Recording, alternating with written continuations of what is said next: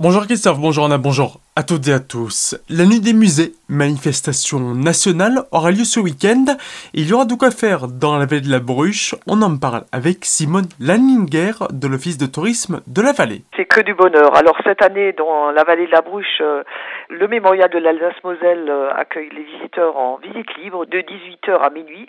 Donc dernière entrée à 23h pour une immersion dans 13 éditions d'un histoire de l'Alsace de 1870 à l'Europe de nos jours.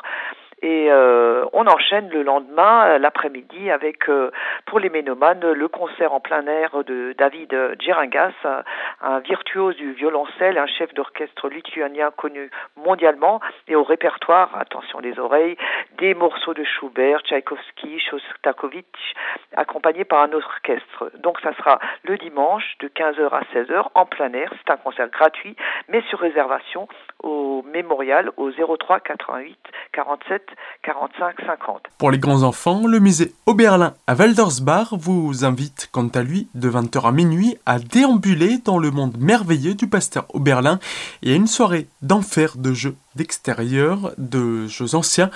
Plus d'infos à retrouver sur le site internet de l'Office de tourisme de la vallée de la Bruche. Nuit des musées toujours, mais à Colmar cette fois-ci, avec le musée d'histoire naturelle et d'ethnographie naturelle.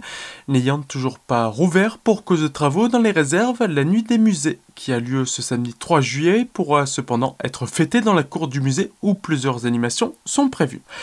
Le public pourra également voir l'exposition de dessins de presse Cartooning for Tree en mapping sur la façade du musée. En outre, des visites de collection seront possibles pour le musée Unterlinden, le musée du jouet et le musée des usines municipales. Colmar, où vous pouvez vous faire vacciner toute cette semaine sans rendez-vous. Cette opération a pour but d'inciter la population à se faire vacciner en facilitant l'accès au centre de vaccination. Elle est ouverte à toute la population dès l'âge de 12 ans. Cette opération est réalisable cette semaine en raison de nombreux créneaux disponibles. On reste à Colmar où des policiers ont empêché un suicide. Hier, en fin d'après-midi, un témoin contacte les forces de l'ordre en voyant un homme sur le pont de Gaulle qui semblait être décidé à mettre fin à ses jours. Ce dernier était alors au-dessus des voies de chemin de fer. Une corde a touché autour du cou, relié au parapet. Il était prêt à sauter. Lorsque des policiers l'ont rejoint, il s'est montré récalcitrant, voire violent, et les a menacés d'un couteau. Ces derniers sont parvenus à le maîtriser à l'aide d'un taser, mais par chance, l'homme n'est pas tombé. Ils ont finalement réussi à le maîtriser avant de le placer en lieu sûr. Il a ensuite été transporté à l'hôpital. 9 ans de prison ferme pour avoir laissé un nourrisson dans une poubelle. Une mère d'une trentaine d'années habitant Kogenheim, après avoir accouché en mars 2019, avait abandonné son nourrisson sur un lit de point moisi. Cet enfant était né d'une relation qui n'était plus saine depuis longtemps avec le meilleur ami de son conjoint et l'aurait fait capoter complètement si ce dernier l'avait découvert. Après avoir abandonné ce nouveau-né, la mère se maquille et part danser. Bien qu'elle n'ait pas volontairement cherché à le tuer, elle n'a pas non plus fait en sorte de lui donner des chances de survie en le mettant dans une poubelle.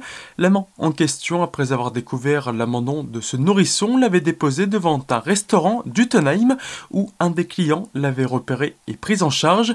Ce dernier, qui était accusé d'avoir modifié une scène de crime, sera jugé ultérieurement. En revanche, la mère a été jugée coupable et condamnée à 9 ans de réclusion criminelle. Tout de suite, le retour de la matinale Christophe et Anna. Très belle journée à toutes et à tous à l'écoute d'Azur FM.